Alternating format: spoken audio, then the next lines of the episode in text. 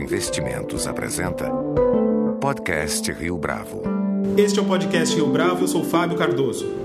A história de Marco Gomes, nosso entrevistado de hoje no podcast Rio Bravo, é tão inspiradora que já está até registrada em livro. Em Brilliant, Crazy, Cocky, How the 1% Entrepreneurs Profit from Global Chaos, assinado por Sarah Lacey, lemos a história de como Marco Gomes se destacou como um dos principais empreendedores do mundo dos negócios antes dos 30 anos. Em meados da década passada, ele foi o fundador da Boobox, empresa de propaganda em sites, blogs e mídias sociais, responsável por exibir publicidade de mais de 1.500 anunciantes para 60 milhões de pessoas por mês no Brasil. A Boobox já ganhou destaque aqui e no exterior, assim como Marco Gomes já obteve reconhecimento pelo seu trabalho em prêmios como World Technology Awards, quando foi celebrado como o melhor profissional de marketing do mundo em 2013. Marco Gomes, é um prazer tê-lo aqui conosco no podcast Rio Bravo. Muito obrigado pela oportunidade, muito bom estar aqui. Começando então pela sua trajetória, fazer aí várias passagens por isso. O que, que veio primeiro, Marco? É, o empreendedor da internet ou o programador? Hum, difícil dizer porque essas duas coisas surgiram meio juntas. Na verdade, assim, o empreendedor da internet veio depois, porque eu me tornei programador antes. Mas esse tino empreendedor sempre esteve comigo. É, eu conto até uma história muito engraçada, porque quando eu tinha 8 anos de idade, eu cortei madeira no formato de peixe, coloquei uns ganchinhos e fui vender na feira é, como, como se fosse porta-chave, sabe? Você pôr na parede, pendurar suas chaves. E eles eram horríveis. Eu tinha 8 anos de idade, cortando madeira, imagina como ficou. É, e ninguém comprou. Então, aquilo ali foi minha primeira experiência empreendedora, totalmente fracassada. Ainda bem que eu tinha 8 anos e tive bastante tempo para aprender até fundar a empresa aí com, com 20, né? Então, é, mas isso eu sempre estive Sempre dei o meu jeito de ganhar meu dinheiro ao longo da adolescência. Eu era programador, eu fazia websites para o comércio local, eu é, era técnico informático também, consertava computadores dos, dos, vizinhos, dos professores, dos amigos e tal. E com isso eu ganhava meu dinheiro.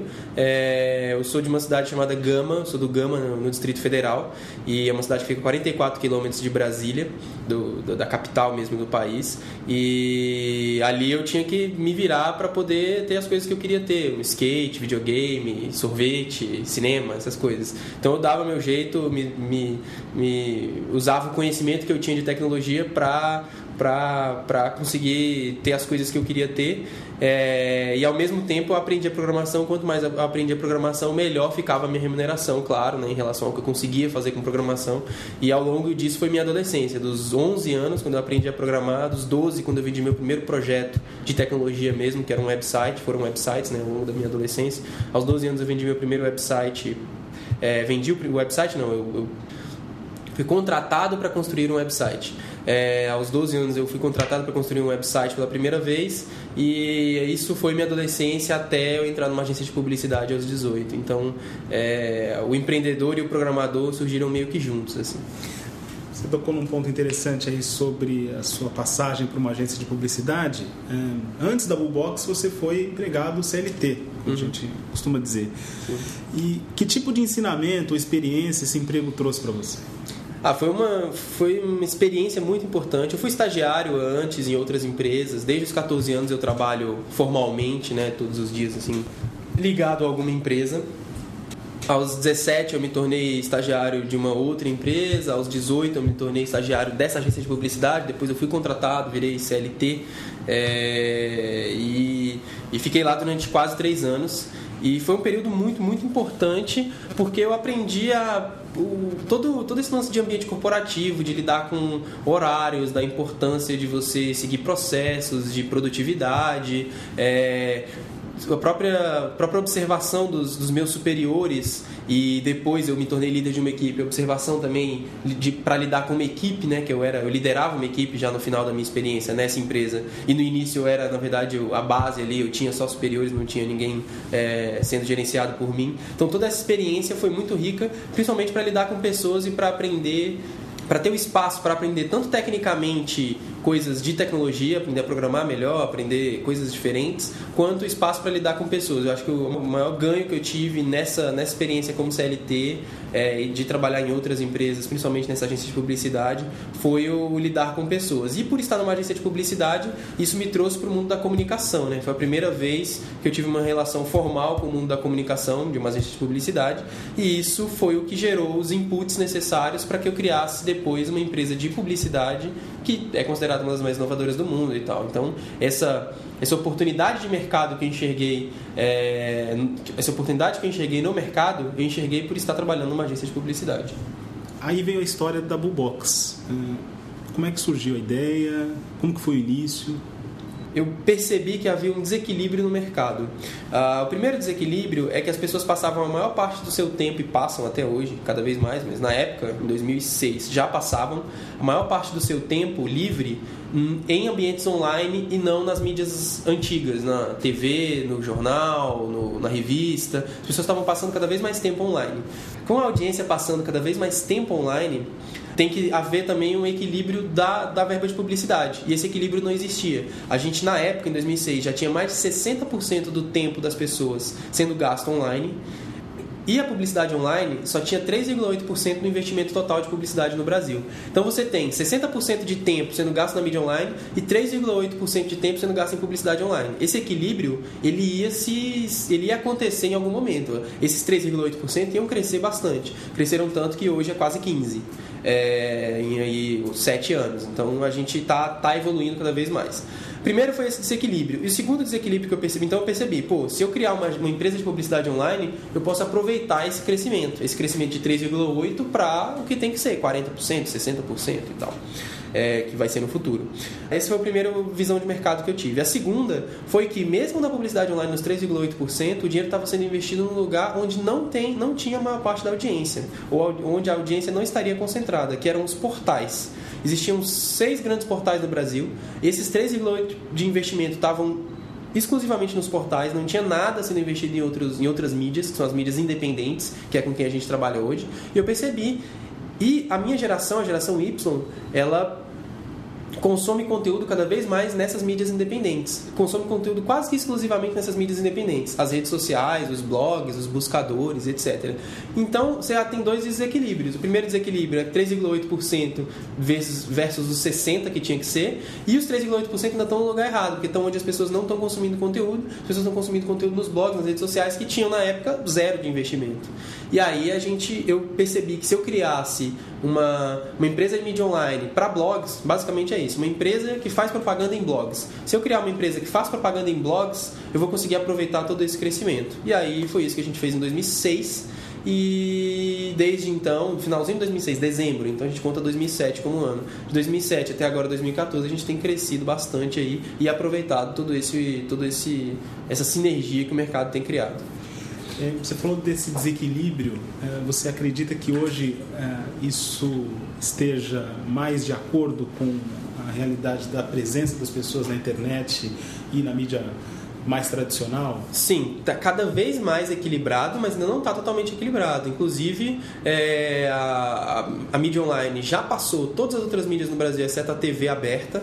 Então, a mídia online, o investimento de mídia online que se faz por ano no Brasil já é maior do que o que se faz em revista, já é maior do que o que se faz em rádio há muito tempo, já é maior do que o que se faz em, em TV fechada, já é maior do que o que se faz em jornal. Então, esse, Hoje já é o segundo meio. O segundo meio é o online. A TV aberta o meio primeiro principal e o segundo é o, o, o, online. E esse online vai passar muito em breve. Vai passar a TV porque gasta-se mais tempo no online do que na, no, no, na TV é, tradicional e gastando-se mais tempo no online do que na TV tradicional, o investimento de publicidade vai migrar. É, até pela sofisticação dos meios, até pela, pela quantidade, pela confiabilidade que você tem nos resultados, pela capacidade de mensuração, capacidade de interatividade, assim por diante. Então isso vai acontecer, mas hoje já é muito melhor do que era em 2006 quando a gente começou, com certeza. E isso vai só crescer. É um meio que cresce quase 30% ao ano. Na verdade, é um meio que cresce, publicidade online cresce mais de 30% ao ano, ah, desde que a gente começou a empresa e a previsão é que continue crescendo mais de 30% ao ano durante muitos anos em paralelo aí à sua trajetória profissional, no caso a trajetória do desenvolvimento da Bullbox, é, você tem uma história pessoal de superação. Acho que muita gente já falou, inclusive, disso em outras entrevistas. na internet, esses relatos estão aí bastante disseminados. Conta pra gente um pouco disso. É, quais foram os desafios que você enfrentou no momento de estabelecer a Bullbox? Tá. É... Então, os desafios eram inúmeros, assim, até eu nem sabia quais eram os desafios quando eu estava lá atrás, porque eu não sabia o que vinha pela frente. Era um terreno completamente é, não desbravado por mim e pelo meu pelo que eu conhecia na época. Então foi muito difícil. Uh, e hoje eu procuro, através de relatos, matérias, eu mesmo escrevendo, escrevo meu blog lá e faço muitas coisas, e faço vídeos e publico esses vídeos periodicamente na internet para ajudar as pessoas a passarem por essas dificuldades que eu passei que eu não sabia que eu ia passar. É, então eu não tinha, enfim, ninguém nunca tinha me falado que eu poderia abrir uma empresa, que isso era uma opção, que eu poderia receber investimento, que isso era uma opção, é, que eu, eu poderia me mudar para São Paulo, que eu poderia ter funcionários, nada disso foi falado. E eu já cursava uma universidade federal, então é uma coisa que devia, devia ter na época e não tinha. E isso era uma é uma deficiência muito grande do ecossistema brasileiro, que está sendo cada vez mais suprido é, e mudou bastante nos últimos sete anos, mas eu não tive essa perspectiva. Ninguém nunca na faculdade me falou que eu poderia abrir uma empresa. Eu fiquei lá durante três anos e isso que deveria ter sido falado no dia zero, no dia um de curso, não foi falado e não foi falado durante três anos. Hoje talvez já tenha alguma coisa nesse sentido, mas na época não tinha. É... Em três anos você não ouviu nenhum estímulo a empreendedorismo? Nenhum, nenhum. É, absolutamente nenhum. Inclusive, o estímulo era o oposto. O estímulo era fazer concurso público ou entrar numa grande empresa tipo IBM e assim por diante.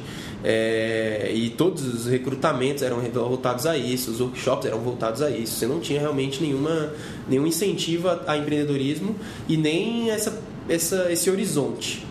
E mais que isso, eu sou de uma, de uma cidade que é uma cidade de periferia, tem todos os, os, os tem todo, toda a situação que já se conhece de periferia. Então, eu estudei em escola pública a minha vida inteira e, e nunca, nunca estudei em escola particular e assim por diante. Então, realmente, eu, eu não tinha noção, não tinha nem por convivência com nenhum empreendedor que fosse o, o empreendedor que eu quero ser. Tinha empreendedores dono de loja de ferragem, dono de loja de informática, mas são coisas locais que têm o seu valor e são os maiores empregadores do Brasil hoje, claro, é, mas não tinha essa coisa de ir além, sabe? De fazer uma empresa empresa de escala mundial. Isso não me, me perguntasse, você ah, com 12 anos de idade, se me perguntasse, você acha que você consegue fazer uma empresa que tem escala mundial, que consegue alcançar 60 milhões de pessoas, que é o que a gente faz hoje? Eu ia falar, não, impossível. 60 milhões de pessoas, só quem consegue fazer isso é a gente que nasce rica, sei lá. E esse tipo de perspectiva não era passada. E qual que é o compromisso de vocês da Bullbox para com os investidores de um lado e com os parceiros de outro? O que, que vocês prometem entregar para esses dois? Tá. Primeiro para os nossos clientes, né? Para os clientes a gente entrega audiência qualificada, é, sem dispersão, Uh, se comunicando com a marca dele. Então a gente faz com que o anunciante se comunique só com quem é do seu público-alvo na internet e tenha os relatórios e retorno sobre investimento que ele espera. Primeiro é isso, falar com seu público-alvo como anunciante.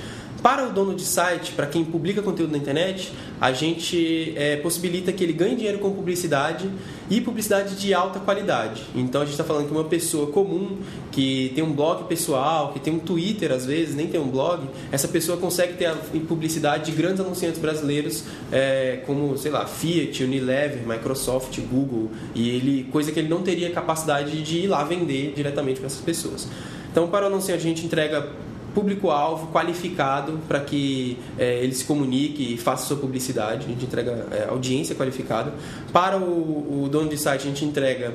É, publicidade de alta qualidade e relacionamento com anunciantes de alta qualidade e, obviamente, rentabilidade. Uh, para os nossos investidores, que hoje são a Monax e a Intel, uh, a gente entrega uma empresa de escala mundial, uma das mais inovadoras do mundo, que está crescendo. É, eu nem posso falar que as taxas de crescimento por confidencialidade com eles, mas cresce, cresce bastante todo ano e é uma empresa que é um que se chama de flagship, né? É um flagship no mercado pela exposição que tem internacional e pela capacidade de inovação que tem.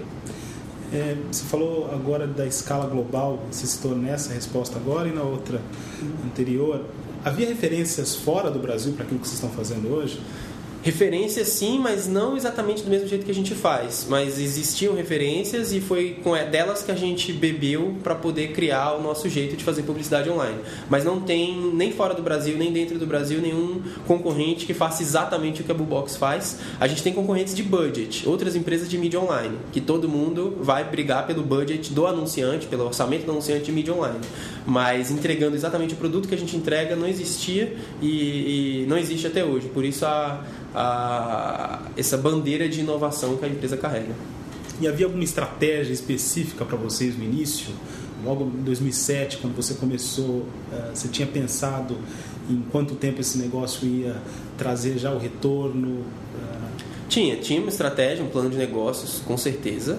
É, e esse plano de negócio ele foi cumprido nos, nos, todos os objetivos de longo prazo foram cumpridos. O objetivo de cinco anos foi cumprido e assim por diante. Mas os objetivos de curto prazo, por completa inexperiência no mercado, eles não foram a gente não, não acertou. Alguns a gente passou muito, outros a gente ficou muito abaixo. Por exemplo, um caso que eu sempre cito é que no nosso plano de negócio inicial, que foi apresentado em junho, julho de 2007, a gente previa que nos, durante a gente previa que em três meses a gente ia ter o primeiro cliente, em seis meses a gente ia estar tá break-even, a gente ia estar tá pagando as próprias contas. Na verdade, demorou 18 meses para a gente ter o primeiro cliente, então de 3 foi para 18.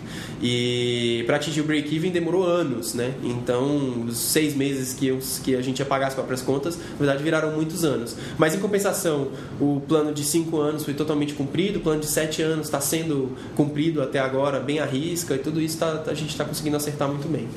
E em relação ao, contexto da publicidade digital, de 2007 para cá, você como player nesse segmento, o que você percebe de alteração de sete anos para trás para tá. os dias de hoje? A principal mudança, a, principal mudança é em relação às redes sociais. As redes sociais surgiram nesse tempo, nesse período, como um, um, um, um, player de publicidade e se consolidaram. A gente tem o Facebook faturando mais de 5 bilhões de dólares por ano com publicidade. É, a gente tem redes sociais como o Twitter, a própria Bullbox que trabalha com essas duas redes sociais também, Twitter e, e, Facebook. Então você tem muita coisa acontecendo e isso surgiu nos últimos sete anos. A, a rede social e a valorização da mídia independente é uma coisa muito importante. E agora a gente está no meio da revolução do, do mobile, do, do, do smartphone, do, do celular. É, isso está acontecendo nos Estados Unidos com muita força e vai chegar no Brasil com muita força. Já está começando a acontecer no Brasil, mas vai acontecer nos próximos anos de um jeito avassalador, assim. E o que é essa revolução do mobile? Só... Todo mundo conectado o tempo inteiro, é, todo mundo com smartphone, com internet no, na mão o tempo inteiro. É uma mudança, inclusive, do jeito que as pessoas se relacionam e se comunicam e o consumo de conteúdo sendo feito em múltiplas telas. Hoje, mais de 70 milhões de pessoas no Brasil usam rede social enquanto veem TV. Então você tem essa mudança de paradigma aí que as pessoas. A TV ela sempre foi uma coisa social que você falava com seus amigos que estão em volta de você. É, você fala com a sua esposa, com seus filhos e tal. Hoje com essa mudança de, de comportamento, as pessoas falam sobre a TV nas redes sociais, sobre o que está acontecendo no jogo de futebol, na novela, no, no jornal. E isso é, é, uma mudança do jeito que se consome conteúdo. Você tem um conteúdo de, de alguma maneira interativo, que você não só recebe informação, como você passa também. É, essa mudança é uma mudança muito, muito importante que está acontecendo agora e que, que vai mudar muito o jeito que a gente faz publicidade, o jeito que a gente faz comunicação. É, Hoje a Bubox cresceu, tem um CEO além de você que é o fundador. Uhum. E nesse momento, qual é o seu papel na empresa? O que, que você desenvolve Legal. especificamente? Eu sou diretor de inovação na empresa, fundador e diretor de inovação, e eu cuido basicamente de produto. Eu faço o desenvolvimento do produto, eu fico verificando o que está acontecendo no mercado e trazendo isso para dentro da empresa, é, evoluindo e criando roadmaps de inovação e de evolução. É, meu trabalho aqui é com inovação, é, bastante ligado com marketing. Então, alguns dos pontos do marketing eu cuido também, como preço, por exemplo. É, eu sou bastante próximo de marketing e sou o diretor de inovação. Meu trabalho é avaliar o produto e fazer inovações, inovação cada vez maior nos produtos. E, e falando em inovação, o que, que você percebe como tendência da internet para 2014, começo de 2015? Com certeza é dispositivos móveis e consumo de vídeo. O, hoje o YouTube já é a segunda, o segundo maior provedor de vídeo do Brasil, depois da Globo. Então você tem Globo, YouTube, SBT, Band, Record, assim por diante. Então o YouTube é maior do que todas as redes de televisão que a gente conhece, exceto a Globo. Isso é uma coisa muito, muito revolucionária. Aconteceu isso nos últimos três ou quatro anos. É, então o consumo de vídeo é uma coisa que vai se ficar cada vez mais forte com as smart TVs, com os dispositivos móveis, com os tablets. Você vai consumir cada vez mais vídeo é, feito pela internet, não consumir cada vez mais vídeo, porque a gente já consome bastante vídeo através da TV, mas você vai consumir cada vez mais vídeo através da internet. De produção do usuário. Né? De produção do usuário, de conteúdo gerado por usuário. Outra coisa é a, a, são os dispositivos móveis, a comunicação em tempo real, a comunicação na rua, você fazer, você está se comunicando sempre uh, através de rede social, principalmente WhatsApp, Snapchat, Twitter, Facebook, onde você estiver. E você foi eleito em 2013 eh, o profissional de marketing do ano. Isso foi um prêmio internacional. Sim. Um, você se programou especificamente para isso? Conta essa história pra gente. Não, eu não me programei especificamente para isso. É, um, é uma coisa muito interessante porque todos esses prêmios, a citação no livro, o livro, por exemplo, da Sarah Lace que a gente citou no início, ele tem dois capítulos só sobre a Bubox e sobre mim. É, o prêmio como melhor profissional de marketing do ano é, da World Technology Awards, que é um prêmio apresentado pela Time e pela CNN, é, também não foi, não foi planejado. Ele simplesmente chega no meu e-mail é, e eu olho, quando eu vejo, eu, inclusive uma, uma, vez eu fui, eu já fui convidado e já palestrei na ONU. E a pessoa me convidou pelo Twitter. Tipo, a gente quer você aqui, pelo Twitter a pessoa me mandou. É, a gente quer você aqui palestrando na ONU, no evento de juventude que a gente vai ter. E eu mandei, meu, isso é um trote? Porque eu, muitas vezes eu acho que é trote, e nunca foi, na verdade, nunca recebi nenhum trote desse tipo.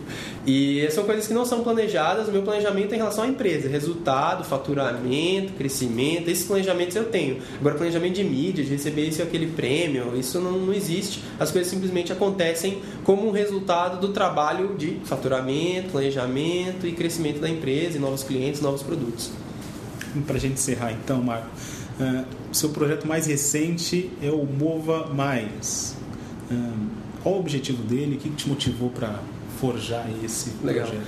É um ciclo interessante porque exatamente sete anos depois que eu criei a Box, criei a Bubox em dezembro de 2006. Em dezembro de 2013, eu tive uma ideia, estava no mercado é, e eu mandei para minha esposa, na verdade, tive uma ideia, minha esposa estava no mercado, eu estava em casa, eu mandei um SMS para ela, pô, e se a gente recompensasse com milhas, com pontos de programa de benefícios, quem faz exercício físico. E ela falou, pô, seria uma, uma, é uma boa ideia. E aí eu fui pensar um pouco em como seria o modelo de negócio, quem pagaria por essas milhas, como a gente ia recompensar as pessoas e tal. Fiz um, um, um plano de negócios ao longo de algumas madrugadas e apresentei isso para um amigo. Esse amigo gostou e a gente virou sócios nesse negócio.